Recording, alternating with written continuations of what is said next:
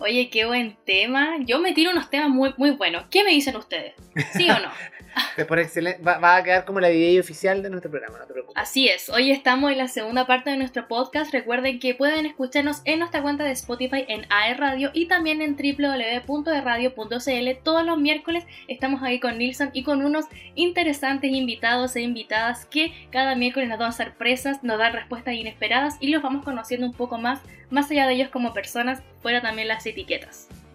Absolutamente. Hoy estamos con Carlita, que estamos hablando aquí de la calidad de vida, de la importancia del deporte, de cómo nos vemos, de la autoaceptación, del autoconocimiento, etcétera. Ha sido muy interesante. Y Romy estuvo ahí en la pausa musical eh, consultando sobre la metodología de las flores de Bach. Le interesaba, ¿no? Así es. Yo quiero saber, Carla, eh, para la gente que no sabe tanto como yo, no sé, o quizá la gente está más informada que yo, eh, un poco de cómo haces tú el acompañamiento de aromaterapia o de las flores de Bach en, en el método de Usana. Eh, bueno, como comentaba al principio, eh, muchas de las heridas emocionales que puedan haber con respecto al cuerpo eh, tienen un origen cierto emocional, por lo tanto es súper lindo poder acompañarlo de terapias complementarias como las florcitas, porque las flores lo que trabajan son las emociones y lo que hacen es armonizarlas, ¿ya? Entonces, primero se hace un cuestionario, se hace una conversación con la persona para ver qué tipo de emociones surgen al momento de hacer ejercicio. Puede ser rabia, puede ser frustración, puede ser eh, poca consecuencia, ¿cierto? Eh, tener ganas de empezar al inicio después dejar todo. Entonces, son emociones muy recurrentes que se dan en la vida y sobre todo en el ejercicio. Entonces, se eligen flores para ese tipo de emociones que surgen durante el periodo de entrenamiento y poder irlas trabajando desde ahí. ¿Ya? Ese lado de las flores. Por otro lado está la aromaterapia. La aromaterapia en sí trabaja con el sistema límbico, ¿cierto? Que a través de los aromas que ingresan, ¿cierto? Por las fosas nasales, llegan al sistema límbico y activan ciertas emociones. Por ejemplo, el olor a naranja y limón nos recuerda mucho el verano, nos hace conectarnos con la alegría, nos motiva. En cambio, los aromas, no sé, más mentolados, menta, eucalipto, romero, nos pueden ayudar a concentrarnos más, a enfocarnos más en las cosas, a parar la cabeza un poco mientras estamos entrenando. La lavanda, la melisa, la naranja también se utilizan para relajar, para la ansiedad, sobre todo en el entrenamiento. Por ejemplo, hay muchas chicas o chicos que llegan oh, eh, ya, pero ¿qué hago ahora? Ya, eh, sí, ya, terminé, terminé las 10, listo, ¿y qué hago? Entonces, eh, están muy, muy acelerados, les cuesta las pausas. Entonces, se utiliza para ese tipo de cosas. Y se hace según lo que la persona sienta más. Yo les pregunto, ¿qué prefieres?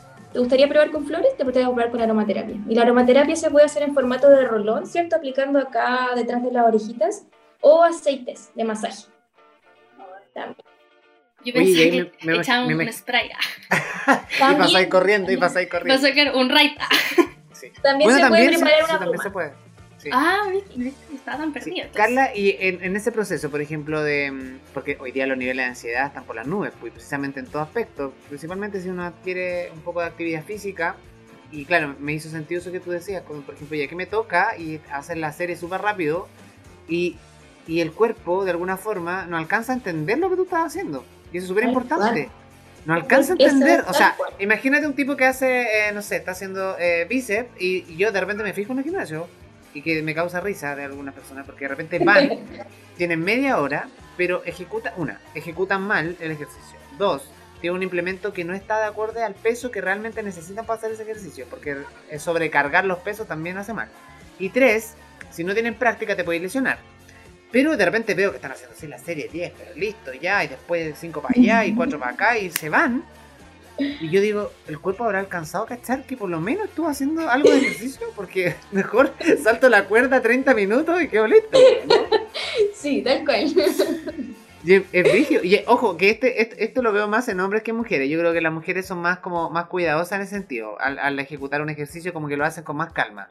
Pero los hombres es una cosa impresionante. Yo de verdad que me impresiona. Incluso haciendo sentaditas. Quizás, quizás como que miran al otro y dicen, oye, este va más rápido que yo. Pues yo creo que claro, porque piensa, eso claro, tiene que ver. Sí. Como, como, como tipo competencia entre, el gimnasio igual se da eso. igual las máquinas, en el gimnasio, por ejemplo, tienes que apurarte porque viene, el otro quiere ocupar la máquina. Entonces, mm. igual es como que un ambiente que se genera como de apurarse. Sí, el apurarse. Pero tiene razón Nilsson, porque es verdad, es el cuerpo no alcanza a entender qué es lo que está haciendo cuando ya terminaste. Sí, po. es como cuando tú comes rápido, es lo mismo. Si tú comes rápido, te ha pasado que de repente el día ahí con mucha hambre te ponía a comer rápido y termináis de comer y te saciáis, pero al rato dices, oye, tengo la guata pesada, pero no alcancé a percibir lo que comí. ¿Cachai? O sea, imagínate si hay un atracón con un completo, una papa frita, una bebida y te vayas a la oficina. Que mucha gente lo hace por el, te- tema de la rutina, por el tema de la pega. Y comen así todos los días y que no hacen consciente tampoco. Entonces yo creo que cada proceso o cada instante de nuestra vida tiene que ser de manera consciente. ¿Cachai? Pero igual yo creo, Carla, que eso no sé si lo, log- lo logramos a temprana edad. Yo tengo mis dudas ahí. Yo creo que uno tiene que vivir la experiencia, informándose, viendo, conversando este tema, y ahí uno Mm. lo va interiorizando. Porque hoy día, por ejemplo, un cabro, no sé, pues a menos que tengáis una disciplina, aún así cuando tenéis disciplina desde chico, por ejemplo, en la danza o, o en los temas de los deportivos, siempre está la competencia en la cabeza, por la autoexigencia. En el mismo círculo este- se genera ese No mismo está este contexto. relajo de- de autoconocimiento. Sí, en el mismo círculo. Si alguien en tu círculo no es como distinto y tiene otra perspectiva, al final el cambio no se va a dar. Y además Es que no hay que cierto. ser tonto, en el gimnasio hay varios trucos. Si usted ve, ve un tipo que llega y después a los tres meses lo ve todo musculoso, créame que no ha sido solamente por el ejercicio. Exacto. Sí. Si usted- yo, yo tengo mi metodología, la voy a decir acá, no me importa que después me la piden. Pero si usted se fija en el tipo que llegó y que está todo musculín, primero fíjese en la espalda. Si tiene espinillas, es porque ese hombre, pero se lo doy Y si usa polerón, ¿cómo me voy a dar cuenta? No, pero siempre, mira, porque el que, el que usa músculo le gusta mostrarse. Y en un minuto, cuando ya está medio transpirado, se saca el polerón. Y muestra ahí los, bien, los claro, músculos. sí. Y, y algo, la algo tiene espalda, ahí. y la espalda acá, pero tiene la, la cordillera de los Andes, pero de lado a lado. Y te das cuenta al toque que puede estar Real. pichicateado, cualquier cosa. No lo haga, Oye. porque, porque incluso hay inyecciones. Y el gimnasio es bastante turbio, lo voy a decir. Es bastante turbio porque Sí. incluso hay gente que se te acerca ofreciéndote productos para ganar masa muscular, para tonificar en tiempo récord, eh, aceleradores del metabolismo, etcétera, etcétera. Y de repente tú no sabes, todos los cuerpos son distintos. Es verdad. Oye, Carla, tú en el círculo del CrossFit en algún momento tuviste una experiencia como ¿Te extraña. pichicateaste? Eh, yo, o sea, eh, en mis compañeros sí lo veía, sobre todo en los hombres, Mm. pero la verdad, en mi peor momento como de, mm, de yo sentirme muy mal con mi autoestima, yo utilicé unas pastillas que hacían que mi cuerpo se secara, que son como esas pastillas que Mm. utilizan los físico-culturistas como en el periodo de secado antes de competir. Eh, y lo que hacía era como eh, que mis músculos no se cansaban. Yo no alcancé a usar dos semanas, la verdad, porque ya era como demasiado extraño la sensación en mi cuerpo. Y yo podía entrenar, no sé, te digo, hacer piernas ya, un día, y el otro día generalmente el cuerpo duele porque obviamente entrenaste a un, un grupo muscular. Y con estas pastillas tú no sentías nada, o sea, era como que podías seguir entrenando. Pero fue horrible el proceso de darme cuenta de lo que yo estaba haciendo con mi cuerpo. O sea, inmediatamente las dejé, o sea, pasaron dos semanas y dije, no, no puedo más con esto. O sea, pero fue, fue caer como por el sentirme tan incómoda con mi propio cuerpo. O sea, era como la percepción que yo tenía visualmente de mí era muy mala. Y me guiaba mucho también por los comentarios del círculo. O sea, todos como, oye, ya, pero si, dale nomás, si no pasa nada. Si todos lo hacen. Todos lo hacen, claro. todos lo hacen. Aparte, si y, y si era obligación tomar pastillas anticonceptivas mientras tomabas cualquier producto, porque las pastillas anticonceptivas como que te regulaban casi, que no quedara más la embarrada. Y era súper tóxico, o sea, era tóxico todo. Y como te digo, no alcancé a hacer como el mes completo, creo que era. Eh, pero no, no fue una buena experiencia para nada. Pero sí, lo- yo lo confieso y le cuento a las chicas también que fue mi pasado, yo po. sé lo que, lo que significa eso y, y lo que no quiero transmitir tampoco, o sea, no, no, nunca Oye, qué más. Qué buena, tu, qué Sí. buena conversación hemos tenido junto a ti, Carla. Te queremos agradecer que hayas, te hayas tomado el tiempo para ser parte del programa de hoy día. Invitar a la gente también a que te siga en redes sociales, así que lo puedes decir ahí para que la gente te, te siga y te escriba y se quiera sumar. Sí, son todos muy bienvenidos a las clases, pueden ir a una clase de, eh, a una clase suelta si quieren un día, no hay ningún problema, hombres y mujeres.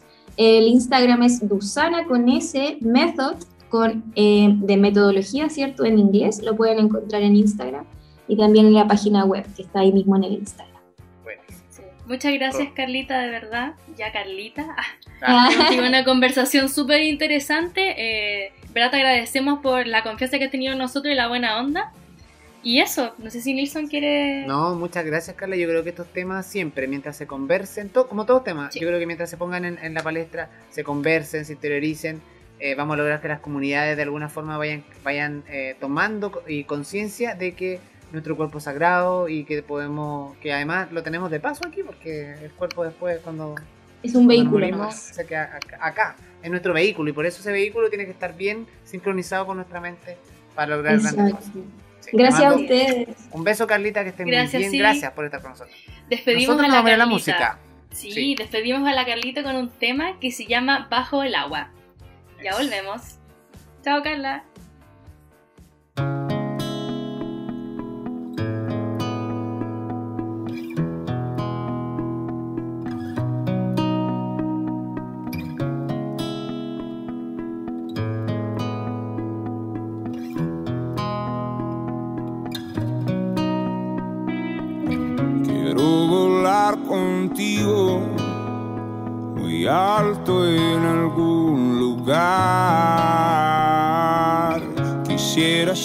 Contigo viendo las estrellas sobre el mar. Quiero encontrar otro camino, ponerme mi vestido y salir a caminar contigo. Quiero decirle al mundo que no somos amigos, decirle la tristeza no se cruce en mi camino.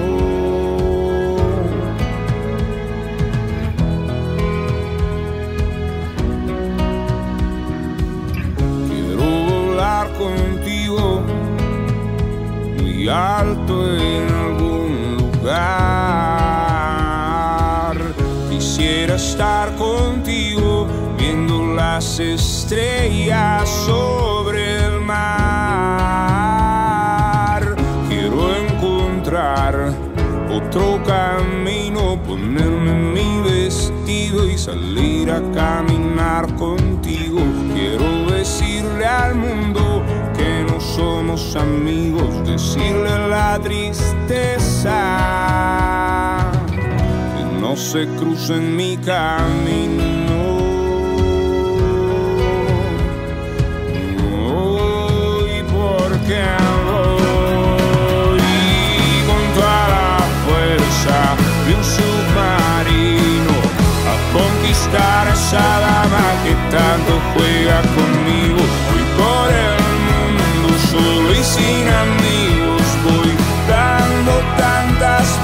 vueltas sin ningún sentido. Pero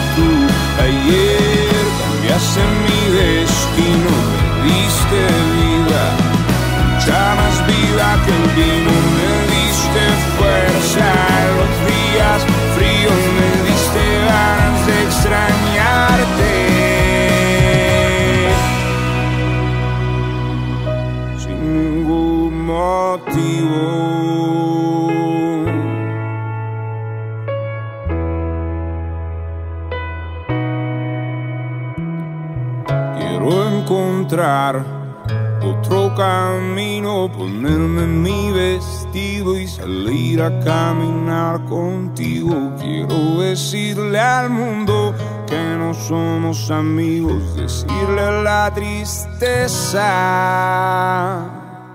que no se cruce en tu camino. Que no se cruce, no. Que no se cruce, no. Se cruce, no.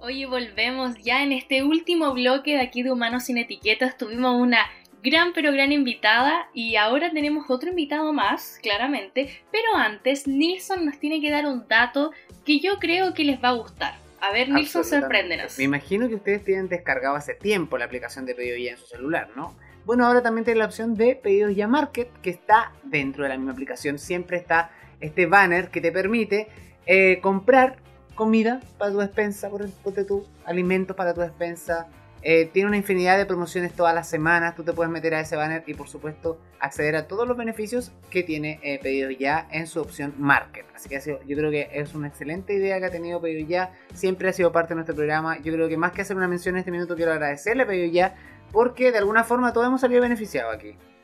¿Sí o no? Falta beneficiar a nuestro invitado. Voy, a decir a los chiquillos de pedido ya que se, hay, que se rajen con algunos descuentitos para nuestro invitado. Sí, yo creo que ya es, necesario. Ya es necesario, pero me van a tirar la oreja después de esta mención, pero no importa. Gracias pedido ya por ser parte de nuestro programa Idea de Radio y sé que están auspiciando también varios programas de nuestra programación, así que ha sido espectacular. Oye, estamos aquí con nuestro invitado especial, nuestro invitado estelar, podríamos decir, en esta temporada, porque ya ha estado más en más de una ocasión con nosotros. Nos referimos a nuestro querido amigo Cristian Riveros. ¿Cómo estás tú, Cristian? Hola, hola, ¿qué tal? Súper bien, gracias. Feliz de estar acá nuevamente con ustedes. Oye, me, gusta el Cristian porque como que se prepara para este momento, ¿cachai? Como que está como ordenadito, con su audífono, tiene, tiene su ya su implemento eh, radial, absolutamente. Sí, Cristian, ¿cómo, ¿cómo has estado ahora que ya estamos en primavera? ¿Cómo te has sentido? Ay, con mucha energía, me encanta el sol. Soy sol dependiente, me considero de ese tipo de gente. Igual disfruto todas las estaciones del año, pero el solcito es como para salir y arreglarse. Y eso es lo rico, es como, no sé, uno ya puede andar con poca ropa. Claro. Lucirse un poco más. Como sentirte como tan como apretado, así. Sí. Es como incómodo, la verdad. Mm. Estar con tantas capas encima es como, no sé, y además como el cuerpo suda y el, afuera hace frío y es extraño. Claro absolutamente. Oye, Chris, el programa de hoy día eh, queremos hablar en este bloque particularmente de todos los que estamos viviendo últimamente. ¿ah? Hemos estado viviendo estos fenómenos naturales, nos hemos movido un poco hace algunas semanas con una sequía de sismo, el movimiento del cambio climático, por otro lado también el tema de, lo que está pasando como, sociedad. El comportamiento humano ha cambiado, hoy día estamos en otra fase del proceso de cuarentena, en realidad ya estamos liberados hace rato, pero eh, el paso a paso ha ido avanzando y de alguna forma nos estamos volviendo un poquito locos de nuevo, ¿no? En, algún, en nuestro comportamiento humano. Y estamos de nuevo cargando, sobrecargando el planeta, no solamente con nuestro comportamiento, sino también con nuestras, eh, de alguna forma, nuestra percepción, ¿no? ¿Cómo lo has visto tú?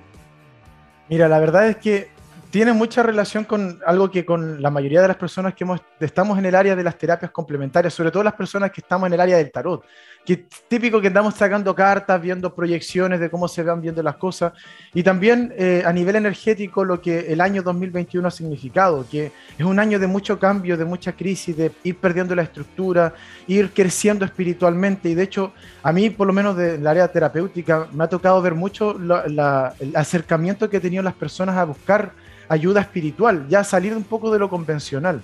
Entonces ahí está esa conexión que nos entrega este año, que en el tarot lo asociamos con el sumo sacerdote, que es como recoger esta, esta como energía divina. Pero al mismo tiempo, ese, el, el 2021 forma un número 5, que es un número de crisis. Entonces aquí es como empezar a volverse loco también un poco, y es lo que hemos estado viendo. Las personas se han estado volviendo un poco locas de esta estructura, de este encierro, la pandemia, se encuentran con su verdadero yo, y empieza a aflorar todos estos miedos e inseguridades. Y precisamente es básicamente lo que está pasando ahora con lo de la xenofobia o la homofobia en general, todos los tipos de, discriminaciones que hay, en el fondo son miedos, son inseguridades de las personas.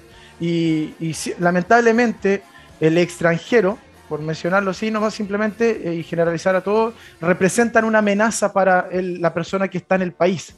Entonces, ah, este me viene a quitar el trabajo, me viene a quitar la casa, me viene a quitar los, bienes, porque más encima está este, esta xenofobia ligada también a, a, como, ah, me vienen a robar poco menos, como que son puros flightes.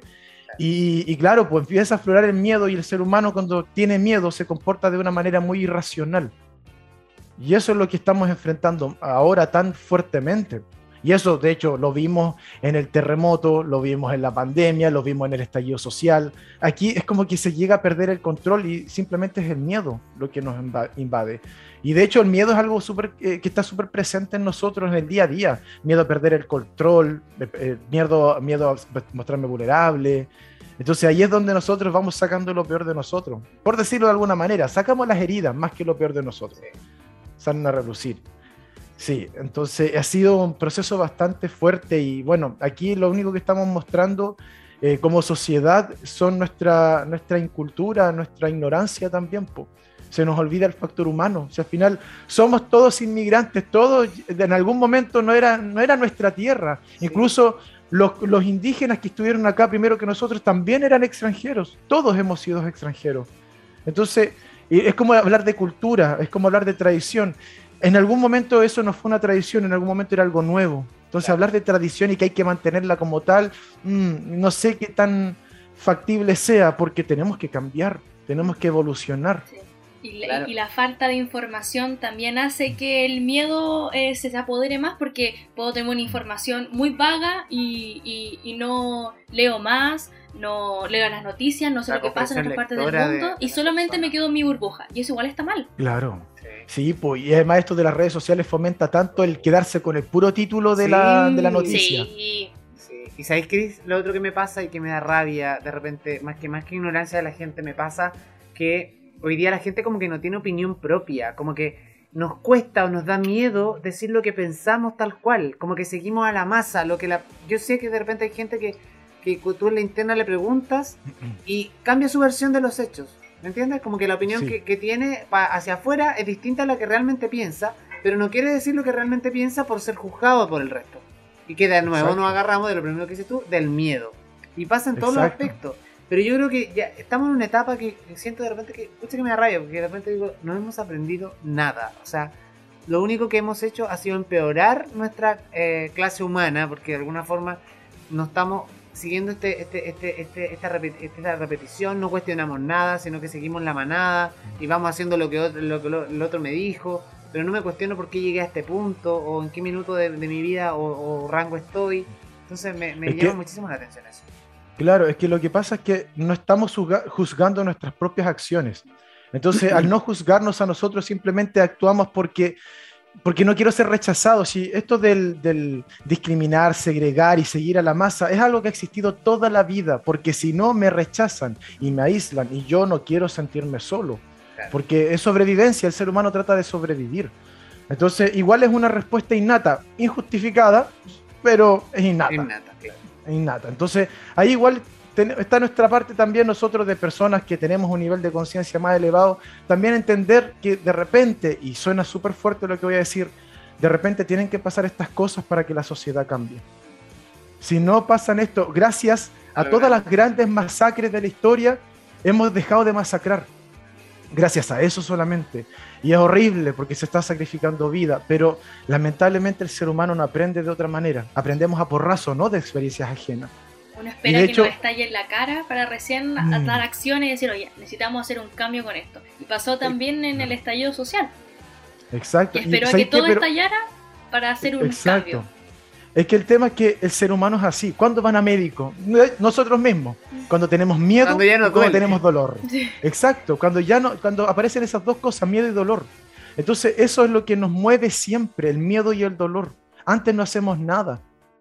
Entonces, lamentablemente estamos sometidos a siempre actuar en piloto automático hasta que yo ya no doy más. Y recién ahí pido ayuda.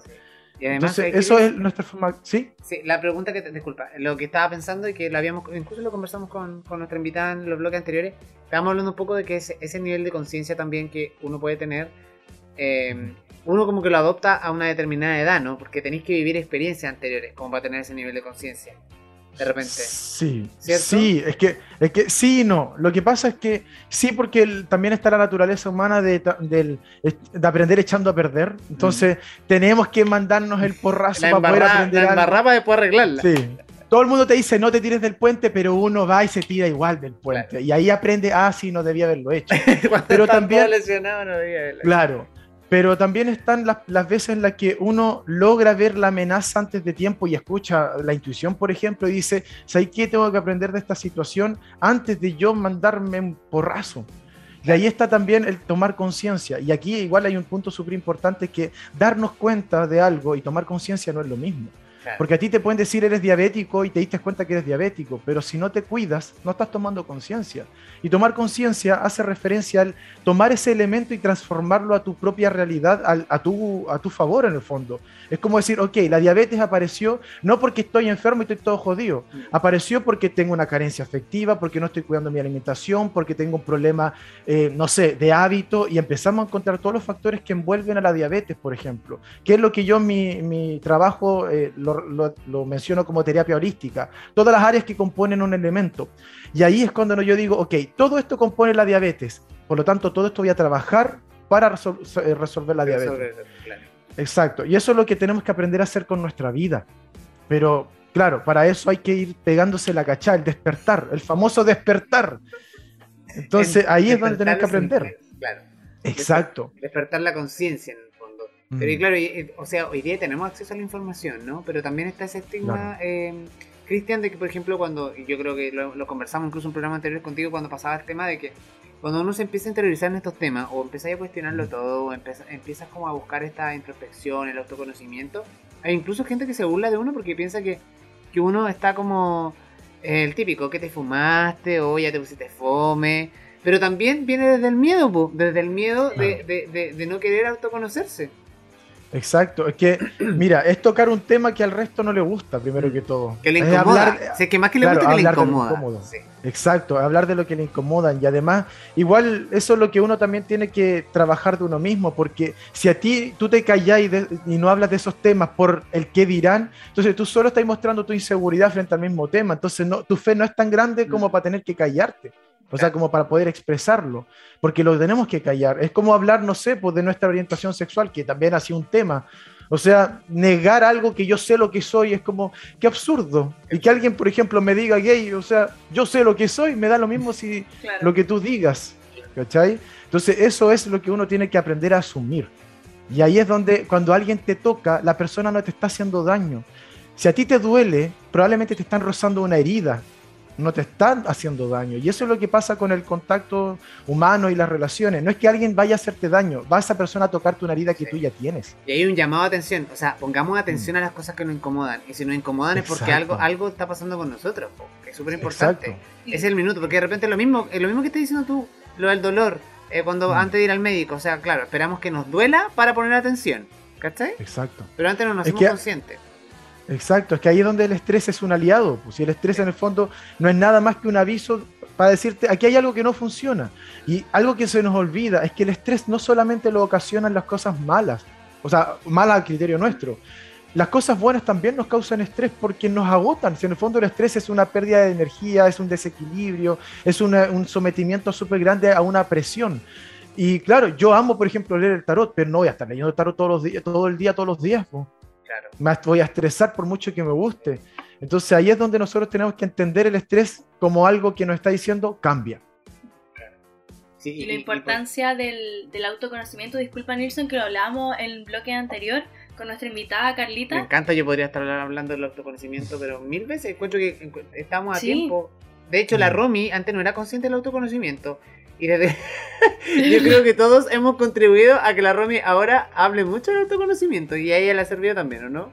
Sí, es verdad, como conversaciones así eh, suelo prestar mucha atención porque por lo mismo, y yo creo que relaciona que uno lamentablemente a mi edad tiene que vivir como mucha experiencia para estar como un nivel de autoconocimiento del, del ser más, más, allá como de cuando uno es más, más pequeño mm. o ya está viviendo en otra etapa. Porque tú, yo no tengo la misma experiencia obviamente que tienen ustedes y, conversar lo que ustedes cuenten experiencia y que hablen de esto, igual me hace llamar la atención y digo, oye, chuta, quizás eh, no siempre tiene que estar todo perfecto, quizás tengo que embarrarla en algunos casos para decir, oye, ya, no, no, no debía hacerlo para más adelante que no pase algo más grave. Claro, y lo bueno es que si te está llegando la información ahora versus a nosotros que nos llegó bastante más tarde en nuestra a mí Bastante más tarde. claro, es porque en el fondo tienes, la vida te está entregando la forma de poder eh, encaminarte hacia lo que tú deseas lograr en tu vida. Si en el fondo esto del despertar es porque todos buscamos la felicidad. Ese es nuestro propósito de vida, ser felices. Ahora, ¿cómo lo vamos a conseguir? Esa es la gran pregunta. Y ese es nuestro paso por la tierra. Sí, claro. Y además que eh, eh, mientras hablabas tú, Romy, me quedaba pensando en que, claro, eh, tú no, no, le podemos exigir a una persona que se autoconozca, no sé, con 15, con 16, con 17 años, porque finalmente es, una etapa súper importante. O sea, es una etapa en que tú estás creciendo, es una etapa que estás descubriendo recién. Mm. Entonces, y es una etapa en que tienes que vivir las experiencias para poder eh, quizás eh, ir discriminando lo que te gusta, lo que no te gusta, lo que quieres hacer, lo que no quieres hacer. Entonces, es súper complejo de ahí, como desde ese punto de vista, ponerse demasiado introspectivo. Aunque hay niños que son súper introspectivos, claro. Eh, eso también, porque ponte tú, y, lo dices también uno en el colegio, ponte tú ya estás en, en la media y ya en cuarto medio tienes que tomar una decisión súper importante y es como decir qué es lo que vas a hacer, Sí, no por el pero resto no, de tu no es vida, pero anteriormente es como, sí, y a los 18 años no todos se conocen completamente y por eso se corren lo, lo de de cambiarse de carrera, eh, lo bueno también de tomarse un año si es que, o los años que tú quieras si es que no te conoces, de da- darte el tiempo de decir, chuta, no sé quién soy, me llevo, me dejo llevar por lo que los demás dicen que soy, pero yo realmente no me conozco. O lo que, o lo, o lo que los demás quieren que seas. Quieren que sea también papás esa nos dicen, presión "Oye, de la ojalá sea familia". médico, ojalá sea abogado. Sí, Sí, pues el tema es de que ahí es donde nosotros vamos construyendo. El tema está también con esto del tomar conciencia y la edad. Yo creo que más que un componente de edad, que también, obviamente, la madurez nos ayuda, también son las herramientas entregadas, porque lamentablemente todavía estamos en una época donde está el miedo, volvemos al miedo, el miedo de que si no estudias vas a fracasar. Si en el fondo por eso te obligan a estudiar Sí, una buena carrera, para que no seas pobre, porque nuestros padres fueron de una generación que vivieron la pobreza muy fuertemente versus la mayoría, sí, sigue habiendo un, índice de pobreza elevado, pero estamos bastante más bajo en comparación a 40, 50 años atrás. Entonces, claro, nuestros padres nos enseñan en base a sus experiencias, y ahí está el miedo del estudia. Pero nosotros somos la generación que rompe con esto y decimos, puta, estudié y me di cuenta de que me valió de la y no nada. estoy ejerciendo lo que Y estoy estudié. al haciendo otra cosa No. que nada que ver. Claro. Exacto. Entonces, para eso igual hay que vivir ciertas experiencias y obviamente la herramienta que nos entregan nuestros padres es clave. En este caso, la herramienta te la está entregando tu propio trabajo. El, lo mismo, el mismo diálogo con el resto de las personas te ayuda precisamente a despertar. Porque tus padres, porque es una generación que, está, que tiene menos herramientas, obviamente no van a entregarte todo. Y estamos recién ahora cachando un poco cómo Sí. hacerla. ¿Cachai? O sea, no podemos pedirle esperas al olmo, no podemos acelerar ciertos procesos y probablemente el día que la, humanidad logre esta famosa paz mundial, que es el jardín del Edén, que es como la tierra prometida de Dios, es el día, no sé, probablemente sean 2500 años más, después de una gran masacre, después de una gran extinción entre el desastre ecológico y toda la bola, para que recién el humano diga, ¿sabes qué? He perdido tanto que ahora necesito tener paz. Y vamos a volver al jardín Ahora, Con la crisis Exacto. climática y todo. Claro, el, El- tema está de que 2030. Exacto, el tema está en de que lamentablemente el ser humano no aprende a prohibiciones y nos viven prohibiendo cosas. Aquí hay que bu- buscar alternativas. En vez de decirte no consumas esto, no consumas esto otro, dale una alternativa a la persona de consumo que sea más ecológica. Claro. Entonces, lamentablemente, mira, yo soy muy, me considero ecologista, me considero animalista y todo, todo el tema de pro salvemos, pero al mismo tiempo igual tenemos que ser realistas. Estamos sobrepoblados.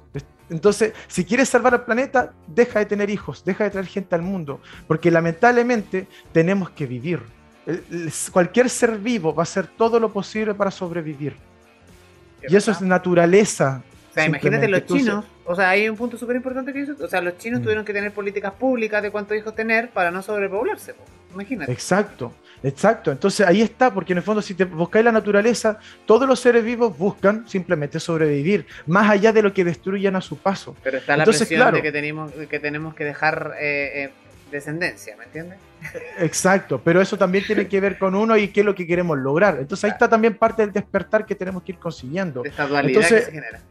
Exacto, entonces ahí es donde nosotros más bien tenemos que cambiar hábitos que nos ayudan a vivir lo mejor posible, porque finalmente esto es una cuenta regresiva y esto va a pasar sí o sí. El ser humano lo está acelerando, pero va a pasar sí o sí. Porque es cíclico el movimiento de los planetas, el movimiento de las galaxias. Entonces, después de que lleguemos al jardín del Edén y estemos en la paz mundial, vamos a volver a, corromper todo eso y vamos a revivir la historia, porque es la vida. Me quedé pensando en eso que tú me dijiste, porque ahora sí me jodiste la existencia. Ah, no. Me quedé pensando en esa en esa cosa que yo siempre digo, sí, un día más o un día menos. Sí. Pucha, eh, una de las dos, eh, yo creo Depende que de es la, las yo dos cosas. que, La siento- depende perspectiva. siento que de la perspectiva de que uno en el sienta, humor ¿no? que uno esté. Sí, Depende del es que estado más- emocional que estemos Sí. ese día.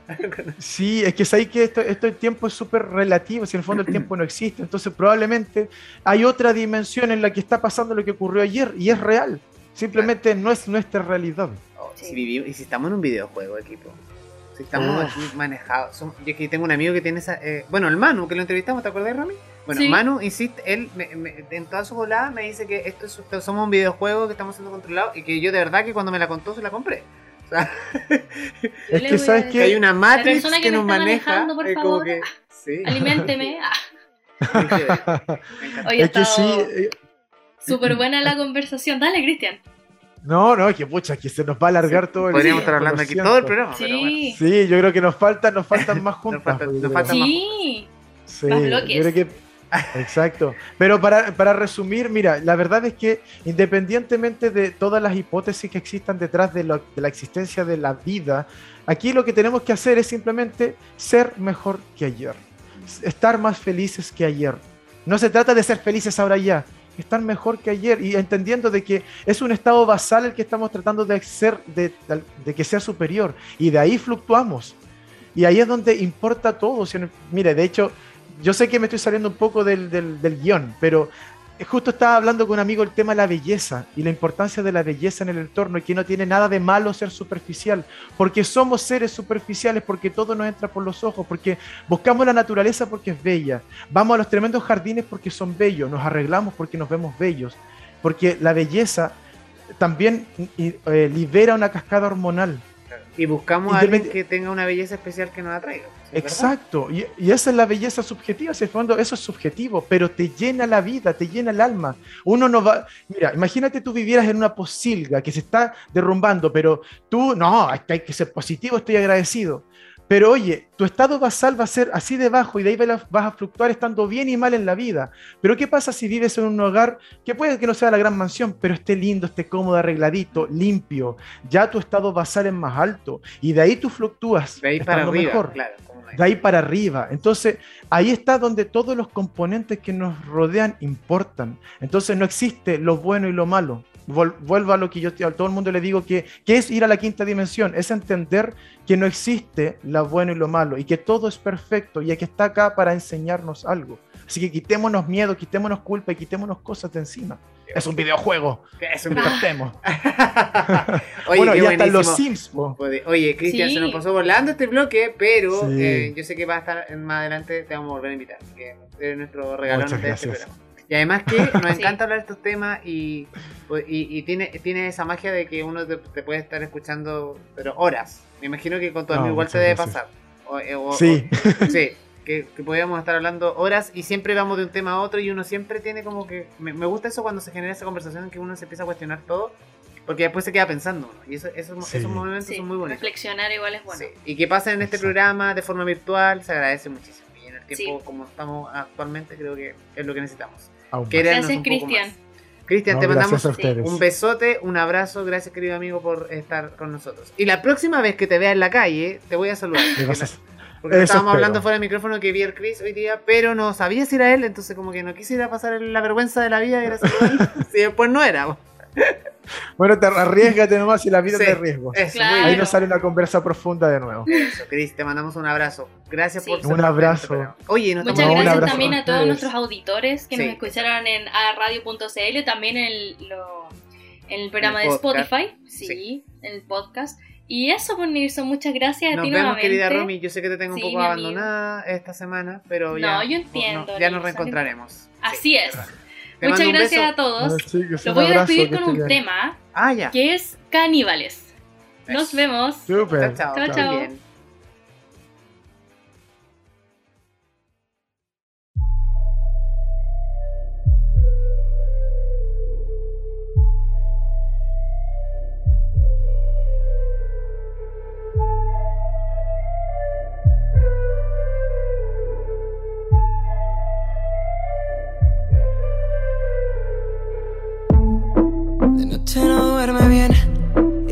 Y mañana te activo. Tendrán ganas de morderme más y más. La ganita de comer te las quitas conmigo. Pegadito lo vamos a hacer como caníbales.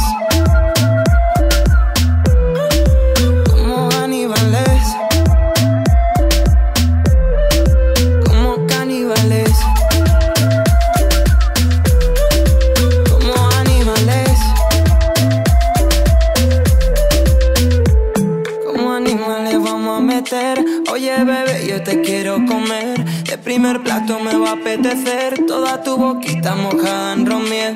Así que dime cómo puedo enamorarte. Para tu postre poder tomarme. Una bella que era interesante que yo te veo mejor que Así que dime cómo puedo enamorarte. Para tu postre poder tomarme. Una bella que era interesante que yo te veo mejor que De noche no duerme bien. En la mañana te activo. Dan ganas de morder como caníbales.